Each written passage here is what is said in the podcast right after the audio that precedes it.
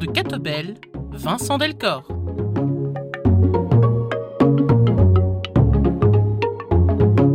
Vous êtes sur une RCF, bienvenue dans Plein Feu, une émission produite par Catobel, Vincent Delcor au micro et en face de moi aujourd'hui j'ai le plaisir d'accueillir Marie-Christine Marghem. Bonjour. Bonjour Monsieur Delcor. Plein Feu sur une personnalité politique, donc aujourd'hui vous êtes avocate mais surtout parlementaire, membre donc de la, de la Chambre des représentants depuis 2003, déjà 20 ans donc, un parcours au niveau fédéral qui vous a aussi permis notamment d'être ministre de l'énergie, de l'environnement et du développement durable euh, entre 2014 et, 2020, et puis mhm. parallèlement un engagement aussi au niveau local, membre du conseil communal de, Tournai depuis 94, je pense déjà. Une émission politique, donc on va évidemment évoquer votre parcours. Comment est-ce qu'on devient une personnalité politique aujourd'hui en Belgique? On parlera aussi bien sûr d'un certain nombre de dossiers que vous avez suivis de près, dans lesquels vous vous êtes engagé d'une possible ou d'une improbable recomposition du centre euh, politique en Belgique, peut-être de la place de la religion, des chrétiens en politique, mais aussi de la question des abus au sein de l'Église, puisque vous avez été membre de la commission parlementaire qui avait traité cette délicate question. Mais on commence donc par votre parcours. Vous êtes né, je crois, en 1963. C'est ça. Est-ce que vous pouvez un petit peu nous parler du contexte de la famille dans laquelle vous avez grandi? Écoutez, je suis l'aîné d'une famille, euh, d'une fratrie de trois enfants. Mon père pharmacien, euh, ma maman euh, régente technique, donc apte à donner cours et à dispenser des cours de couture, mais qui a fait le choix, comme souvent à cette époque, de travailler avec son mari, ce qui lui a permis, ce qui nous a permis à nous les trois enfants, d'avoir un, couple finalement parental très présent et euh, qui nous a euh, formés et soutenus d'une façon extraordinaire, puisque quand on rentrait à la maison, on était sûr toujours de trouver papa et maman à, mhm. toute heure. Ça, c'est une première chose. Alors, c'est un couple qui a énormément de personnalité.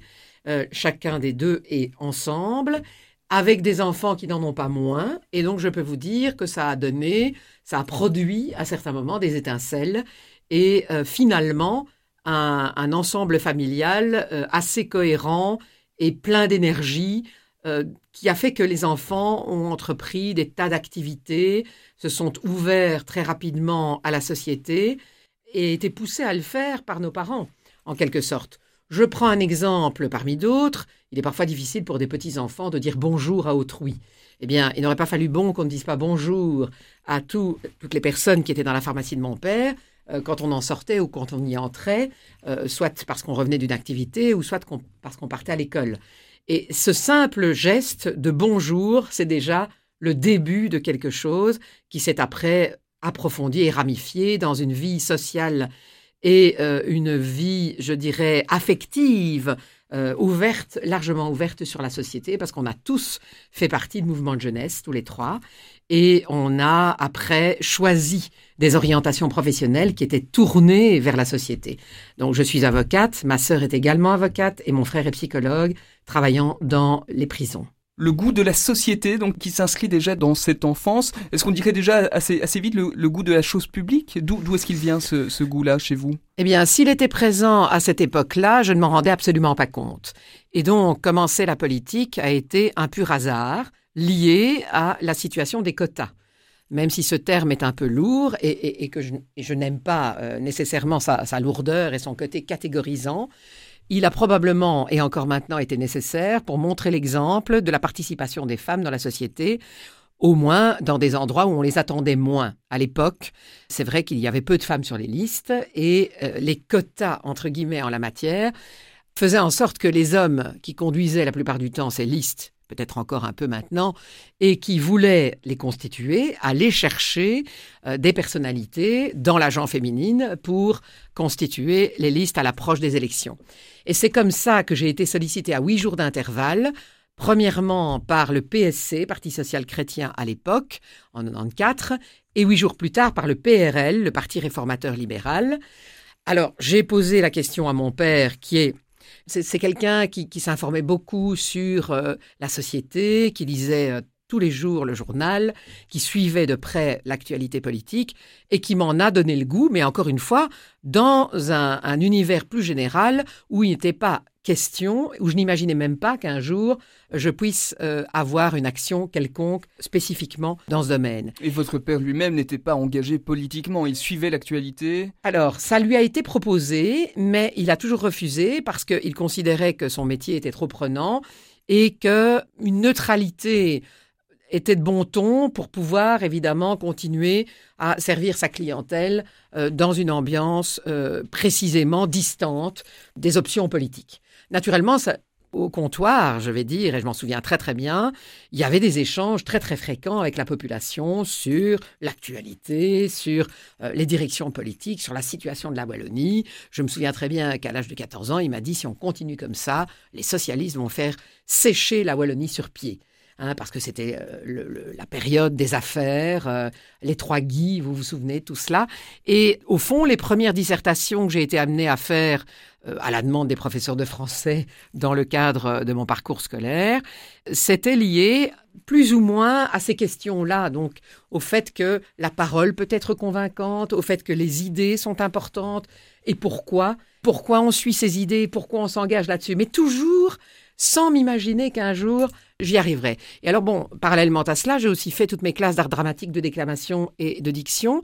Et vous allez voir pourquoi je vous donne cet élément-là, parce que le jour où je me suis engagée en politique, d'abord, je n'avais aucun réflexe puisque discutant avec mon père sur l'opportunité de rejoindre l'une ou l'autre liste et de m'y engager, on s'est dit tous les deux, il faut réfléchir à deux fois avant de dire non. Et puis, j'ai choisi, le par honnêteté, le premier des deux groupes politiques qui m'avaient sollicité, et aussi par conviction, parce que c'était le droit fil de toute mon éducation dans l'enseignement libre, c'était le droit fil de mon éducation familiale, mais je me sentais aussi à l'aise euh, au centre droit. Et donc, je n'avais pas de reluctance, de retrait par rapport au Parti réformateur libéral, mais ils m'avaient sollicité en deuxième lieu.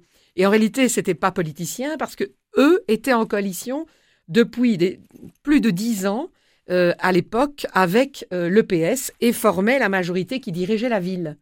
Donc si j'avais été un peu, euh, si j'avais un peu réfléchi plus avant, peut-être que j'aurais pu les rejoindre. Mais finalement, c'est ça qui est extraordinaire. L'histoire me les fera rejoindre par la suite par le biais du mouvement des citoyens pour le changement. On, en parlera plus tard. Mais donc là, je choisis le Parti social chrétien, je deviens euh, candidate, je suis 13e mhm. et je suis élue euh, directement avec 1036 voix de préférence comme conseillère communale dans l'opposition, puisque malheureusement le PSC ne rejoindra pas encore une fois la majorité lors de cette législature-là.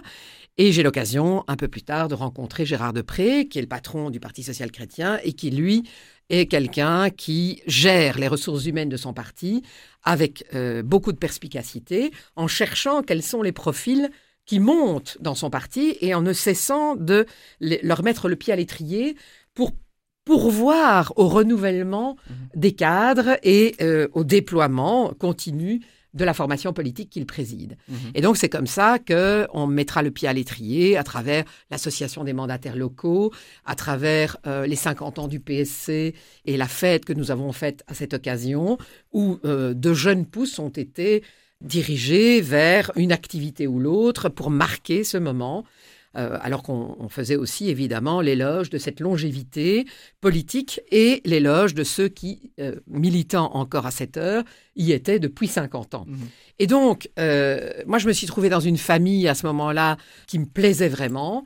Euh, dans laquelle je sentais euh, la même tonalité chaleureuse, ouverte et dynamisante que celle que j'avais rencontrée dans les mouvements de jeunesse euh, à la chorale que j'ai fréquentée pendant des années durant toute mon adolescence, alors qu'à l'époque, je suis jeune avocate et que j'ai terminé mon stage d'avocat, que j'ai mon cabinet, et que je suis déjà une adulte, en mmh fait, hein, mmh avec une volonté qui a toujours été très présente chez moi de toujours m'émanciper. Donc, je voulais toujours euh, prendre mes responsabilités, donc agir moi-même pour faire des choses.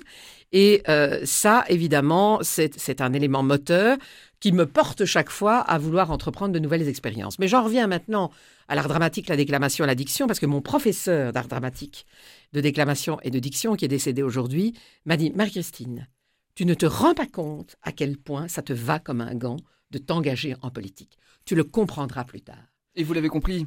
Oui, je l'ai compris plus tard, parce que tous les éléments, au fond, tout ce que je vous dis qu'il avait vu et dont je n'avais pas finalement une connaissance aussi précise, parce que je, je les vivais, j'étais dedans.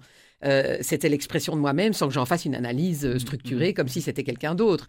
Donc je me suis rendu compte que tout ça me portait assez naturellement finalement dans cet univers qui a ses mauvais côtés aussi. Hein. Il n'y a pas que le côté positif, il y a euh, évidemment les rivalités, euh, euh, la, déloyauté de certains, parfois les coups de poignard dans le dos, une certaine forme d'irrespect à certains moments qui s'inscrit de plus en plus dans le paysage que nous connaissons en politique à travers des propos qui sont parfois peu respectueux et voire carrément orduriers, dans, un langage qui devient très cru dans l'affrontement. Mais à l'époque, c'était un peu différent. Hein, c'était pas, c'était pas ça.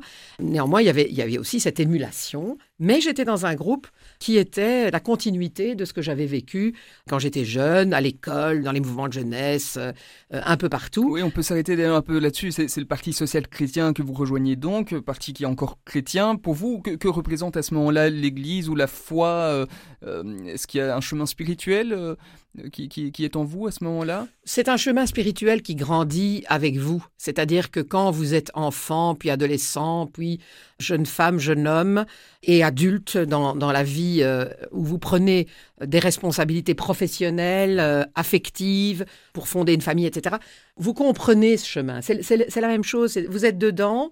Et au fond, si vous vous y sentez bien, parce que c'est ça, c'est pas le cas de tout le monde, et, je comprends que ça puisse arriver.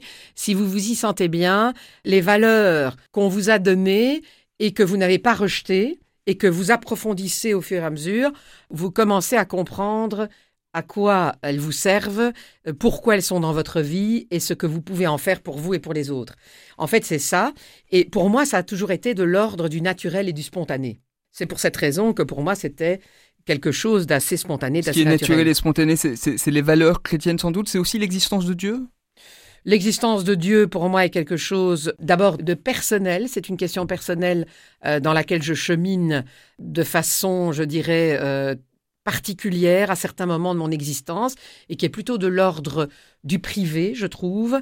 Et euh, les valeurs, par contre, euh, chrétiennes et celles sur lesquelles sont, sont fondées est fondé pardon euh, le mouvement des citoyens pour le changement qui a repris euh, le socle de valeurs du Parti social chrétien, ce, sont les valeurs euh, fondamentales pour moi de liberté de choix, euh, d'ouverture au monde, de justice, d'espérance, de partage, d'enthousiasme.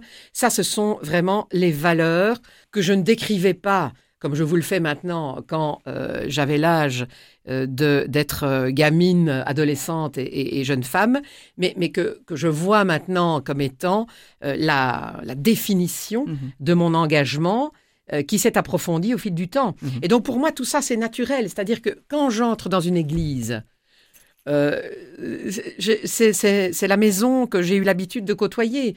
Quand je rencontre des gens qui sont qui ont la foi, qui sont chrétiens, etc. Nous sommes dans un dialogue qui est spontané, mm-hmm. euh, avec lequel il n'y a absolument aucune difficulté. Je, les quitte pendant plusieurs mois, mais après je les, je les rencontre C'est votre famille C'est ma famille, et je me sens bien dans cette famille. Et c'est pour cette raison que je me suis affiliée également au Parti démocrate européen, euh, donc qui est euh, dirigé par François, François Bayrou. Et j'ai eu l'impression là, lors d'un congrès à Rome récemment, d'être dans un mouvement des citoyens pour le changement européen, international. Donc, c'est toujours la même chose. Et alors, justement, c'est pour ça que c'est intéressant par rapport au parcours euh, du MCC qui sait fédérer avec le PRL-FDF. Parce que justement, juste avant quand même, il faut revenir sur ce, sur ce passage. Oui, je hein. vais vous, vous quittez le, le PSC à un moment. Euh, Peut-être nous, nous, parler un petit peu du contexte dans lequel vous, vous, vous, décidez de, en fait, de suivre Gérard Depré, alors, hein, qui à ce moment-là quitte lui-même le PSC pour, pour aller vers le MCC. Mais c'est-à-dire qu'on a été un peu obligé de, les quitter parce qu'au départ, on avait proposé à tout le Parti social chrétien de faire mouvement avec le PRLFDF pour créer un grand rassemblement d'électeurs afin de contourner les biais, les faiblesses du scrutin proportionnel, qui, dans la partie francophone de ce pays, donne toujours, jusqu'à aujourd'hui, la possibilité au Parti socialiste et au système qu'il a mis en place sur ce territoire euh, leur donne toujours la préférence relative, c'est-à-dire la possibilité d'être le premier relativement dans les résultats des différents scrutins.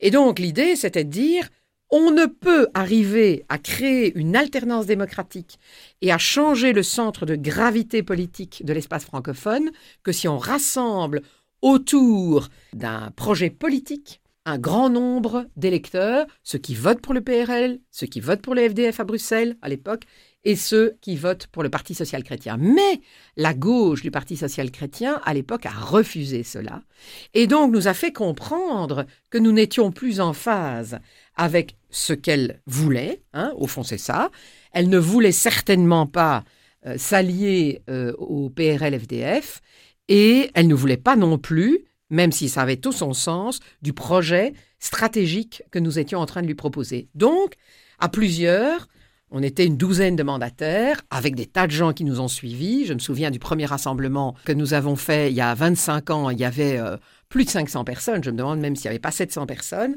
Donc c'était vraiment, à ce moment-là, un élan vers quelque chose de neuf pour changer c'est pour ça qu'on a appelé, c'est directement la signification du changement.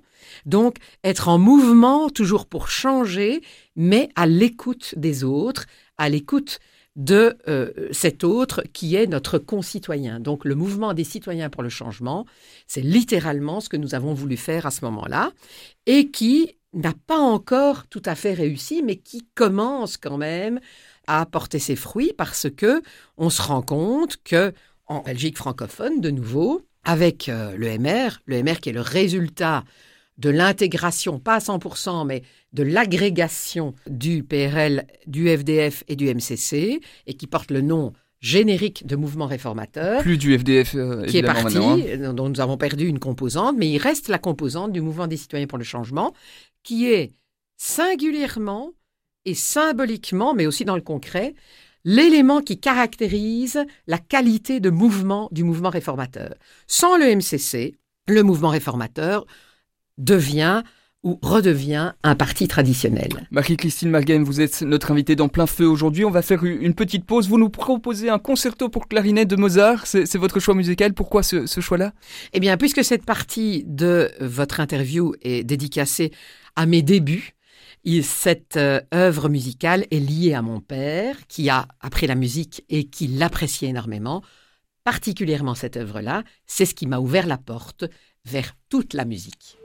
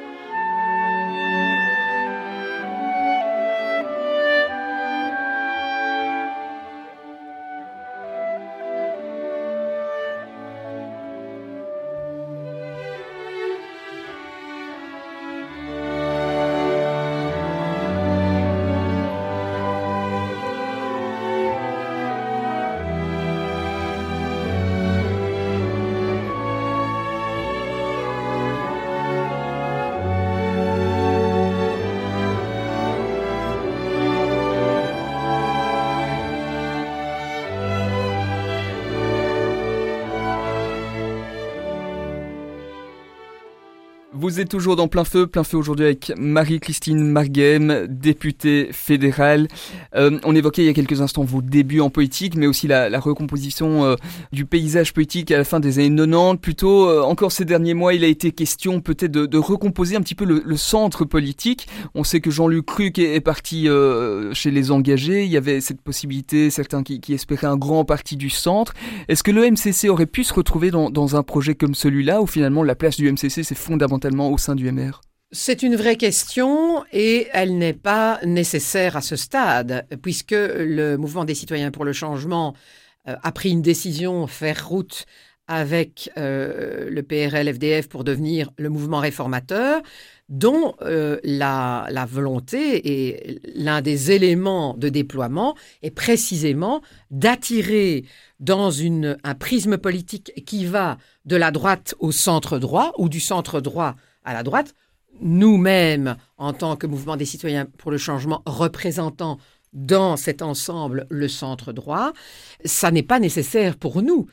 L'effet inverse peut également se manifester. On peut nous rejoindre au sein de ce périmètre qui est institué par les statuts du mouvement réformateur et qui donne au mouvement des citoyens pour le changement la possibilité d'exister de manière autonome à l'intérieur de ce périmètre, d'avoir des activités propres, d'avoir une expression propre et euh, évidemment de permettre à ceux qui s'y trouvent, s'ils ne le souhaitent pas, tout en revêtant la qualité de membre du mouvement réformateur, mais de ne pas être contacté, de ne pas recevoir d'informations du mouvement réformateur si tel est leur désir.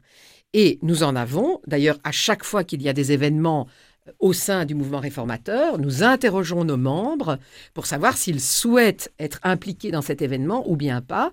Et à ce moment, je donne un exemple, lors de l'élection du président Georges-Louis Boucher, nous avons interrogé nos membres pour savoir ceux d'entre eux qui voulaient participer à cette élection et recevoir évidemment la publicité des candidats mmh, mmh. et au moment du vote euh, l'information pour le vote. Mais fondamentalement, aujourd'hui, qu'est-ce qui fait que vous seriez plus proche de, du MR, de Georges-Louis Boucher, que, par exemple, des, engagés? Qu'est-ce qui vous distingue des engagés et vous rapproche du MR Eh bien, ce, n'est pas tellement euh, comme ça que j'aurais posé la question. Au fond, les engagés dans leur évolution, et je l'ai dit d'ailleurs à Maxime Prévost, m'ont vraiment étonné dans le mauvais sens en faisant tabula rasa des valeurs du personnalisme chrétien.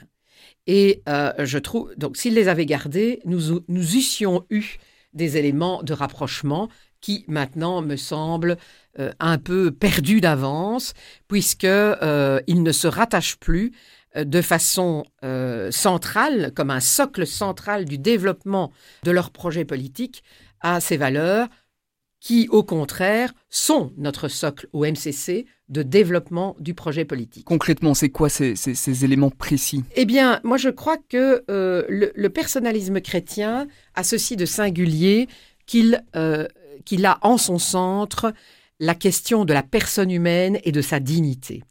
Et donc, par rapport au mouvement libéral, avec lequel nous avons uni euh, nos destinées et nos chemins et nos forces, euh, où là, euh, on parle de l'individu.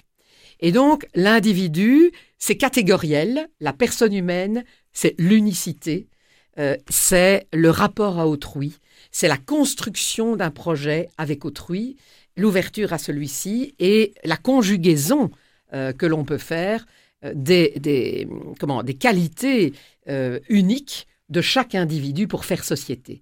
Et c'est très important pour moi parce que on est justement dans une société où il y a de plus en plus d'individualisme, il y a de plus en plus de crainte, il y a de plus en plus de repli sur soi. Et on ne cesse de parler, ça c'est encore ce que j'appelle un gros mot, on ne cesse de dire oui, le fossé se creuse entre les représentants politiques et les citoyens, entre les citoyens et euh, les technologies, entre les citoyens euh, et la science, ou même euh, et surtout, dans certains cas, on en parlera, entre les, entre les représentants politiques et la science elle-même. Donc, la place, le terreau est, fertile pour toutes les idéologies. Et au fond, euh, il n'est pas question ici de se raccrocher parce qu'on a peur à des idéologies, il est question de se raccrocher selon nous, Mhm. à des valeurs fondamentales euh, de l'humanité, que sont euh, l'espérance, le, le désir de bien faire, de communiquer, de, de- de donner à chacun la possibilité d'exprimer librement ce qu'il est et de rendre compte dans ce travail de, euh, du, respect qu'on a euh, les uns envers les autres, euh, qu'on doit avoir les uns envers les autres, et du respect de ce qui est humain. Donc rien de ce qui est humain ne doit nous être étranger, et nous devons impérativement, dans tout ce que nous faisons, faire en sorte que la dignité de la personne humaine soit respectée. Mm. Ça, c'est fondamental, et je ne retrouve pas ça, malheureusement, dans euh, le projet euh, aujourd'hui des engagés, et je n'en- je n'en fais pas critique, chacun est libre de développer son propre projet, et c'est d'ailleurs pour ça, sans que euh, je l'ai sondé personnellement, que Jean-Luc Cruc les a rejoints d'autant plus facilement, parce que Jean-Luc Cruc est un laïc. À certains moments, il nous a montré ses mauvais côtés anti-catho. Pourtant, être libéral, ce n'est pas être anti-catho.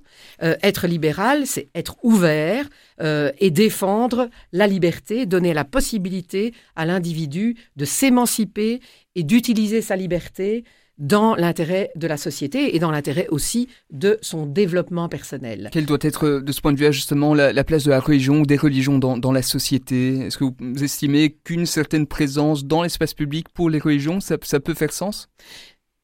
Ce qui compte, me semble-t-il, c'est l'ouverture et la tolérance au sens noble du terme.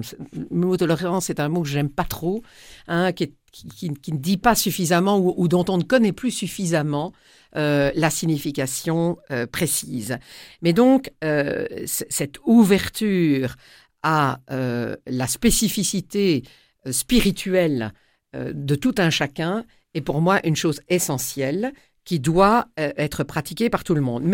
D'autant plus par nous, dans tout ce que je viens de vous dire, de l'échelon des valeurs euh, que nous voulons et, que je veux, en tant que président du mouvement des citoyens pour le changement, défendre, je crois qu'il est important de rappeler que nous sommes ouverts à, toutes euh, les origines, à toutes les confessions, pour autant euh, deux éléments fondamentaux, que celles-ci reconnaissent, le principe de la neutralité euh, de l'autorité et de l'action publique, et de, en fait de l'État euh, au sens large du terme, et euh, le respect des convictions de chacun, convictions exercées pacifiquement et non de manière revendicatrice. Mhm.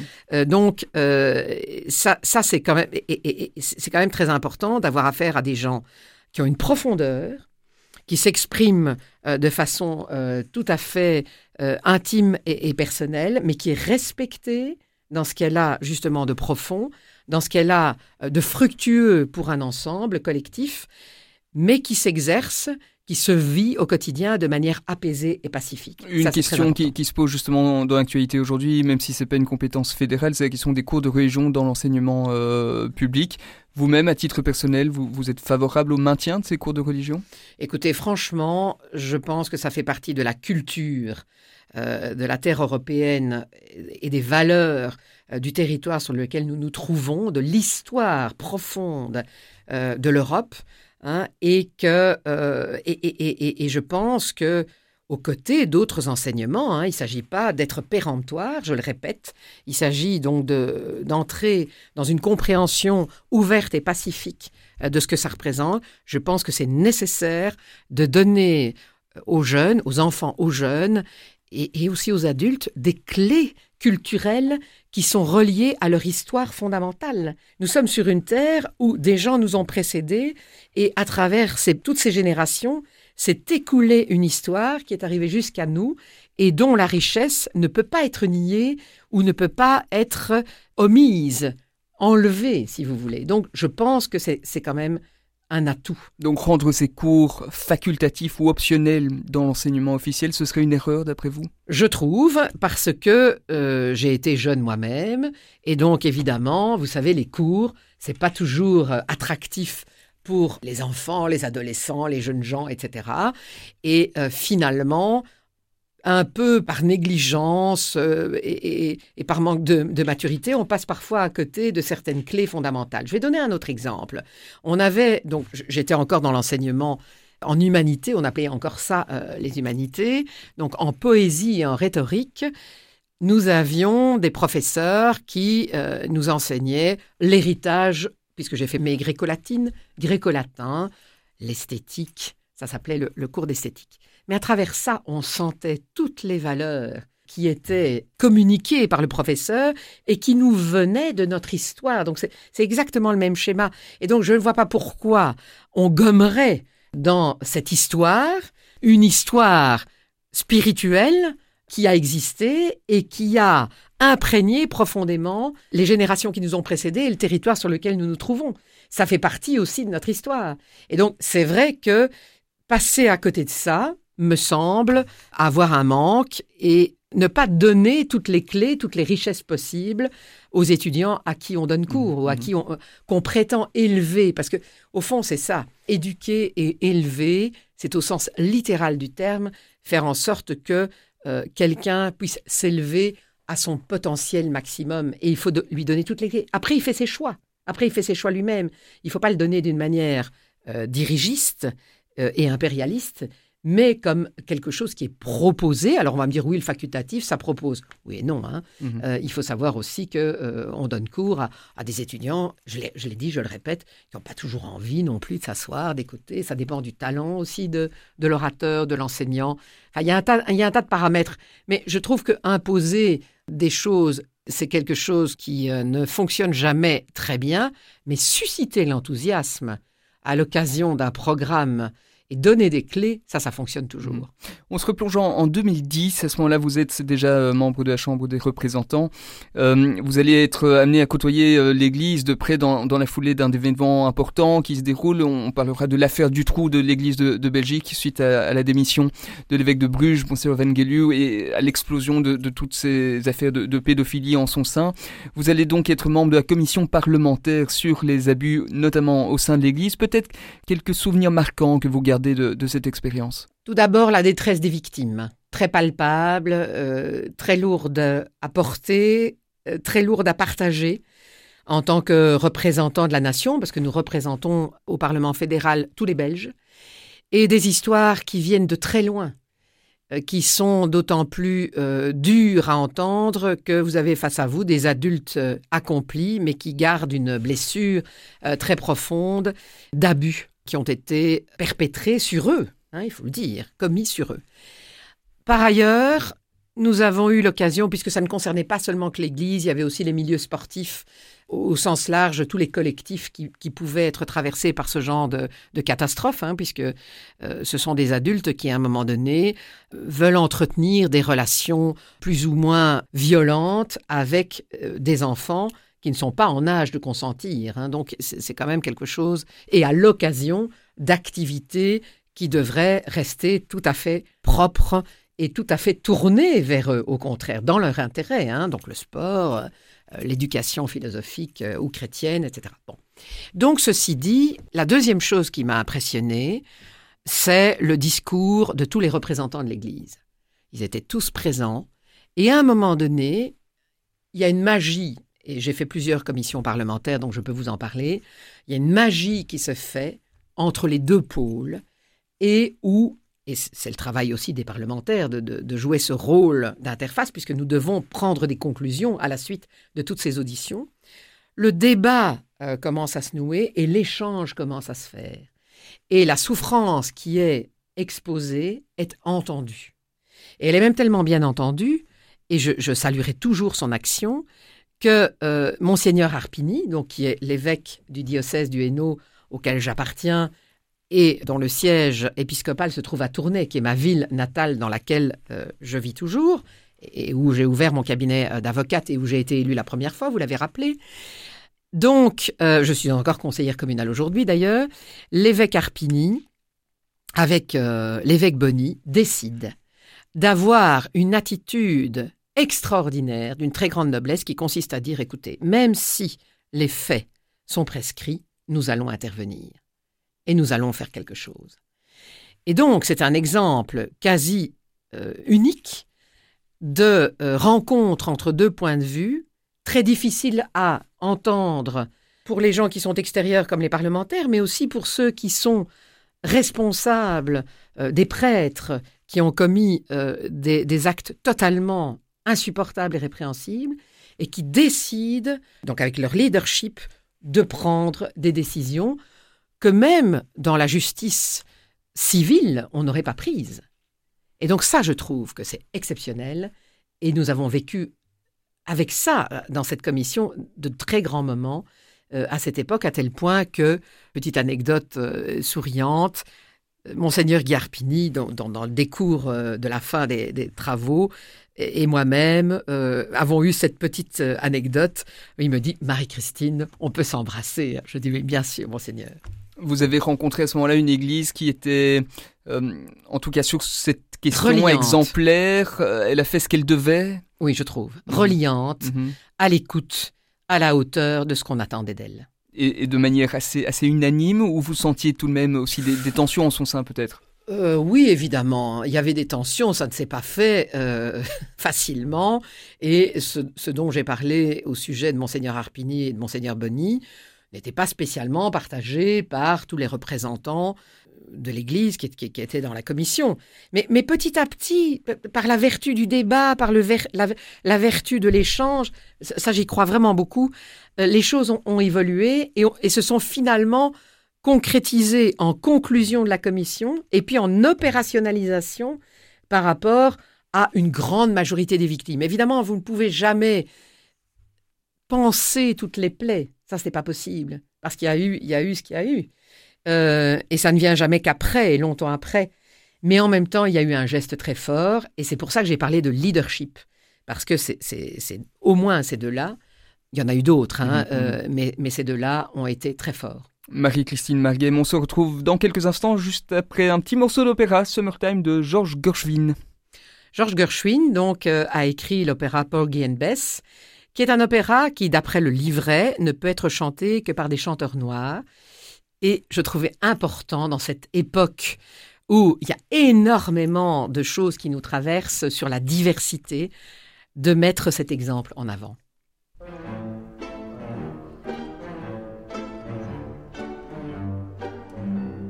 It ain't necessarily so. It ain't necessarily so. The things that you're liable to read in the Bible, it ain't necessarily so. Little David was small, but oh my. Little David was small.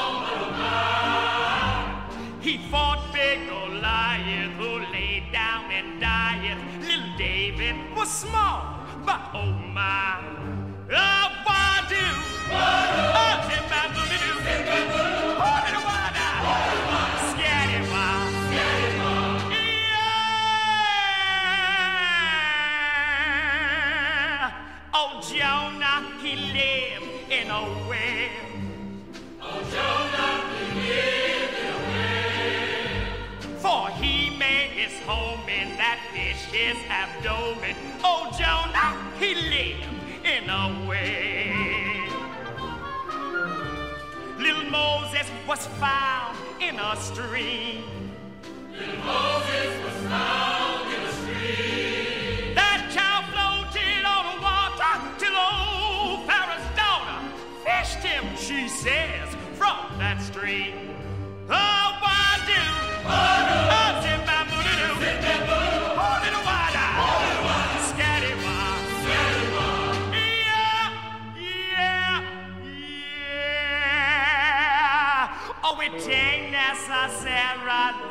so.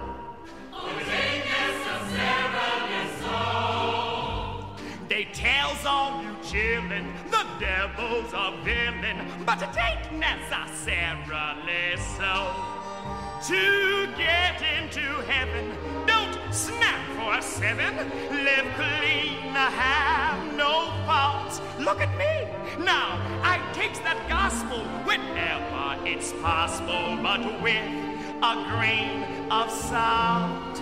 Methuselah lived 900 years. Methuselah lived 900 years. Say, but who calls that living when no gal will give in to no man? What's 900 years? and I'm preaching this sermon to show tain't Nessa, tain't Nessa, tain't Nessa, tain't Nessa, tain't Nessa.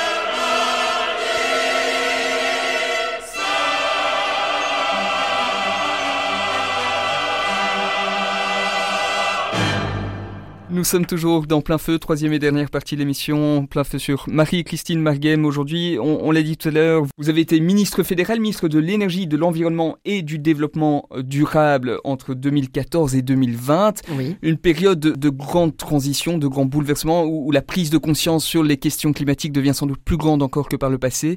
Comment avez-vous euh, vécu l'exercice de ces compétences euh, durant cette époque? Est-ce que vous avez justement senti tous ces, ces vents contraires, cette nécessité de, bouger, ces, euh, cette difficulté à bouger aussi? Oui, donc là, vous êtes au cœur de l'action politique. Euh, évidemment, j'avais déjà participé à des exécutifs, mais pas du tout à ce niveau, puisque j'ai été successivement échevine des finances et échevine de l'aménagement du territoire à Tournai. J'ai d'ailleurs dû quitter ce poste parce que j'ai accepté la mission ministérielle qui m'était confiée par Charles Michel et qui, justement, rassemblait trois compétences qui ne, ne doivent, pour moi, jamais être séparées. Euh, Charles a vraiment bien fait de les rassembler entre les mêmes mains, si je puis dire, l'environnement, le développement durable et l'énergie, qui sont intimement liés. Et évidemment, vous êtes au cœur de l'action et vous, vous êtes dans un exécutif qui régit l'ensemble de la vie des Belges et de tous les Belges sur un territoire très grand qui vit des réalités culturelles euh, différentes. Euh, vous avez toutes les communautés linguistiques, vous avez euh, différentes communautés aussi sur notre territoire. Vous avez tous les âges, toutes les préoccupations, et donc c'est extraordinaire. Et moi, ça a été une période extrêmement enthousiasmante, malgré toutes les difficultés, puisque ça a été un portefeuille très sportif, tout le monde l'a bien vu, avec une opposition euh, très forte et pas toujours très respectueuse, euh, des médias qui étaient euh, à fond dans le discours de l'opposition de façon, je trouvais, assez déséquilibrée, et finalement, de grands mouvements sociaux dont l'opposition profitait pour faire passer son message idéologique, alors qu'il y avait aussi beaucoup de décisions que nous prenions dans ce gouvernement dans l'intérêt de ces euh, trois éléments que sont la sécurité d'approvisionnement énergétique du pays par la prolongation de centrales nucléaires et par l'installation de plus de 1500 mégawatts d'offshore en mer du Nord, donc un mix nucléaire renouvelable, par euh, les normes de produits, par exemple, celles que vous avez, par exemple, sur les réfrigérateurs euh, performants, puisqu'on ne peut œuvrer que dans les compétences du fédéral et elles sont assez restreintes. Le reste de l'environnement est entre les mains des régions. Euh, par euh, aussi tout ce qui est développement durable, donc l'économie circulaire, ces grands principes, la mise en place de tas de choses en la matière, et la prise en compte dans la politique climatique des revendications fortement et largement exprimées par la population à ces époques-là. Encore maintenant, mais là, on a vu vraiment les gens dans la rue. J'ai dit qu'il y avait un peu, évidemment, de, prosélytisme euh, de la part de certains euh, partis de l'opposition à l'époque, Écolo Groen pour ne pas les citer, qui récupéraient euh, largement le mouvement. hein. Il faut quand même pas rigoler. Alors que ce mouvement est d'une diversité extraordinaire. Tout le monde, et c'est l'objectif mondial que nous avons conclu à la conférence de Paris, veut décarboner l'atmosphère. Et pour y arriver, il faut mettre en place, évidemment, des moyens de production d'énergie décarbonés. Il faut décarboner les transports, il faut décarboner l'industrie, il faut décarboner le chauffage de nos habitations, notre mobilité, etc. Tout ça demande un travail titanesque dans lequel je suis entré à fond. Bon, vous avez remarqué que j'avais beaucoup d'énergie. Je le dis en riant parce que euh, c'est moi qui le dis, mais c'est pour vous dire qu'il en fallait quand même. Mmh. Et j'avais quand même expliqué à mes adversaires politiques, vous serez fatigués avant moi. Et donc, j'ai œuvré dans une matière qui m'a passionné et qui me passionne encore maintenant, parce que j'y travaille encore maintenant. Donc, à peine euh, étais-je redevenu parlementaire fédéral, qui, qui- qui est un poste euh, que j'aime beaucoup, qui est très noble, et vous l'avez dit, euh, dans lequel je me trouve depuis 2003. J'ai euh, reconstitué un groupe de réflexion et de travail avec des ingénieurs pour pouvoir continuer à alimenter la réflexion, déposer des propositions de loi, c'est ce que j'ai fait. J'ai déposé deux propositions de loi pour l'abrogation de la loi de sortie du nucléaire de 2003, parce que j'estime que cette loi a montré les limites de son incapacité à euh, orienter correctement et dans le bon sens le système énergétique et la politique énergétique de ce pays. Et deuxièmement, une proposition de loi pour prolonger minimum cinq réacteurs nucléaires. Vous voyez que nous sommes dans le sujet actuellement. C'est un des sujets fondamentaux actuellement auxquels euh, doit répondre le gouvernement fédéral. Et me semble-t-il, le gouvernement fédéral a beaucoup de difficultés à trouver une unité de vue sur la réponse à toutes ces questions, alors que pourtant la réponse, elle est claire, et que 9 citoyens sur 10 savent, sentent et veulent que nous puissions avoir un mix électrique dans lequel le nucléaire va décarboner la production d'électricité, plutôt que de suivre les visées de la ministre de l'Énergie actuelle, qui voudrait remplacer notre parc nucléaire par des centrales à gaz qui émettent 40 fois plus de CO2 que le nucléaire. Si on vient sur la période durant laquelle vous êtes ministre, il y, a, notamment, et vous y avez fait référence, ces marches pour le climat. Euh, est-ce qu'on peut dire qu'à ce moment-là, en marchant, le citoyen joue un rôle politique? Est-ce que vous diriez que, ces marches pour le climat ont pu infléchir certaines décisions politiques? J'en suis certaine. Elles ont, euh, par exemple, généré le désir et l'établissement d'une loi climat qui peine évidemment à être votée parce que ce serait une loi fédérale qui s'imposerait sur le territoire des régions, et ça les régions qui sont évidemment dans leurs compétences et, jalouses de leurs compétences, dans le bon sens du terme, hein, euh, ne le souhaitent pas, ou en tout cas ne le souhaitent pas comme ça, souhaitant plutôt régler les problèmes sur des thématiques politiques comme celle-là, par exemple, le climat, avec des accords de coopération, mais qui sont très difficiles à élaborer. Donc ça, c'est vraiment clairement euh, une conséquence tangible et essentielle à mes yeux, puisque j'étais pour de euh, ces marches climatiques. Mhm. Est-ce qu'aujourd'hui la Belgique en fait assez pour le climat? Ben, On n'en fait jamais assez, évidemment. Donc il faut toujours continuer à vouloir en faire. Et je pense que j'apporte, je continue à apporter ma pierre à l'édifice. C'est pour cette raison que je ne parviens pas à comprendre la logique idéologique derrière laquelle nos écolos se cachent à savoir qu'il faudrait sortir du nucléaire pour décarboner la production d'électricité mm. ou en tout cas pour faire une transition énergétique qui soit vertueuse. Ça, c'est bullshit. Hein. c'est faux. Et c'est le problème, si vous voulez, de, notre société, où euh, dans une société où nous arrivent des tas de choses qu'on n'a pas prévues, comme la crise sanitaire, comme euh, la guerre en Ukraine, qui bouleverse complètement nos repères habituels, se raccrocher à une idéologie euh, peut parfois calmer les anxiétés.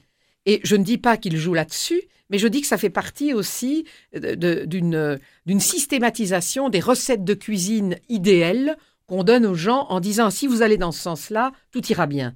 Ce n'est pas ça. L'être humain est libre et, euh, il faut tout faire pour, pour qu'il exerce sa liberté, qu'il fasse ses choix de manière critique dans l'intérêt de la société et dans, l'intérêt de son, son émancipation, son évolution personnelle. Euh, les études montrent que nous devons tout faire pour que l'humanité vive dans les générations futures dans de bonnes conditions sur notre planète, pour garder à cette planète sa biodiversité, son biotope. Nous devons tous agir avec nos compétences pour aller vers ce que, ce qui est bon. Et ce qui est bon, la science nous le dit. Et donc, la science nous explique qu'il y a des techniques, si on ne parle que de l'électricité, qu'il y a des techniques qui vous permettent de produire de l'électricité sans CO2 mhm. ou avec très peu de CO2. Et c'est le nucléaire. Et donc, l'idéologie qui s'oppose à la science et qui ferme avec des œillères la compréhension des gens simplement en essayant de leur dire venez marcher avec nous parce que nous, c'est bien, ça, c'est complètement débile. Et donc, il faut des voix euh, d'autres voix, et, je veux en être, et j'en suis, qui disent non, regardez ce que la science, l'étude des phénomènes naturels, l'étude des lois essentielles de la physique et de la thermodynamique nous dit, et regardez ce que nous pouvons faire ensemble pour obtenir ou réussir dans l'objectif que nous nous sommes fixés, la diminution du CO2. Vous évoquiez tout à l'heure la question de l'anxiété. Vous-même, l'avenir de, la planète, il ne vous inquiète pas spécialement? Alors là, moi, je suis une fille, voyez-vous, euh, une femme euh, qui euh, va de l'avant, qui est extrêmement enthousiaste et volontariste. Et je ne connais pas franchement l'anxiété. Ça ne veut pas dire que je n'ai pas des moments de doute et de réflexion. il ne faut pas me faire dire ce que je n'ai pas dit. Euh, ça fait partie, tout intellectuel, tout, être humain a euh, forcément des moments de doute par rapport à des choix fondamentaux pour son existence et pour les conséquences des décisions qu'il prend sur son entourage au sens euh, familial et même large du terme, comme un politique que je suis, engagé en politique que je suis. Les décisions que je prends auront des conséquences. Mais je suis quelqu'un qui étudie, qui ensuite, s'étant fait un point de vue, va développer l'action euh, qui va exprimer ce point de vue pour en faire une réalisation. Et je pense que c'est euh, la marche de l'humanité, c'est ça, c'est ça l'espérance, c'est le sens vers lequel nous devons aller, c'est-à-dire il y a des solutions. Il ne faut pas avoir peur. Mon message, c'est n'ayez pas peur. C'est ça. Vous évoquiez tout à l'heure le personnalisme chrétien, une autre notion, et on terminera par là, euh, sur laquelle j'aimerais vous entendre, c'est celle du bien commun, qui est une notion importante dans, dans l'enseignement social de, de l'Église. Est-ce que c'est une notion qui vous parle? Ah oui, bien sûr. Ça, c'est euh, le bien commun qui est, qui est une meilleure définition euh, que l'intérêt général. Hein, l'intérêt général, ça peut être généralement quelconque. Mais le bien commun, donc faire le bien, on, on voit bien la différence entre ce qui est bien et ce qui n'est pas bien. Hein. Je ne dis pas mal, mais bien et pas bien. Et commun, ça veut dire commun à tous. Et donc, euh, trouver ce qui sert la communauté euh, à laquelle vous vous êtes voué, donc la communauté humaine, dans l'engagement politique, c'est ça, hein, mais on n'est pas les seuls à s'engager pour la communauté humaine. hein. Euh, tout citoyen le fait, chacun à son niveau. Et donc, trouver les, clés du bien commun, de ce qui va être bon, de ce qui fait qu'on se met au service euh, de ce qui va rendre la vie d'autrui meilleure, ça, pour moi, c'est une clé essentielle. Mhm. Vous êtes en politique depuis longtemps. Beaucoup de gens aujourd'hui ont le sentiment que la politique et le bien commun sont, assez désarticulés l'un de l'autre. Est-ce que vous pouvez rassurer ces gens? Est-ce que votre expérience vous permet de dire que le monde politique en Belgique tel qu'il fonctionne actuellement va dans le sens du bien commun? Bah, écoutez, euh, beaucoup de, représentants politiques essaient euh, probablement de tendre dans cette direction et, le font la plupart du temps vraiment bien.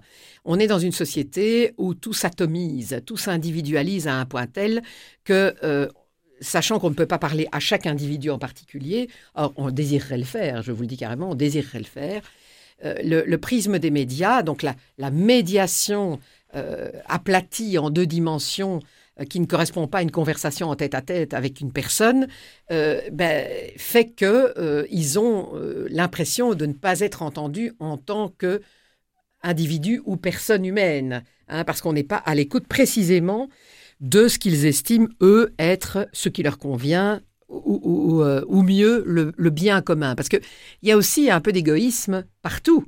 C'est-à-dire que euh, le, citoyen estime que si on n'a pas arrangé son problème personnel, on n'est pas à son écoute et le fossé se creuse. Mais il faut aussi faire preuve d'un- d'un peu de sens du partage. C'est-à-dire qu'il y a des décisions qui doivent être prises avec euh, des mannes financières qui malheureusement sont gâchées par certains comportements euh, non éthiques ou amoraux de la part de certains représentants politiques, mais qui ne sont qu'une petite minorité. La toute grande majorité des représentants politiques est vraiment noble et honnête dans son engagement. Mais euh, la, la société, elle aussi, a à apprendre de ses valeurs. C'est-à-dire que c'est pas parce qu'on a un problème personnel que la solution de ce problème est bonne pour le voisin et ainsi de suite.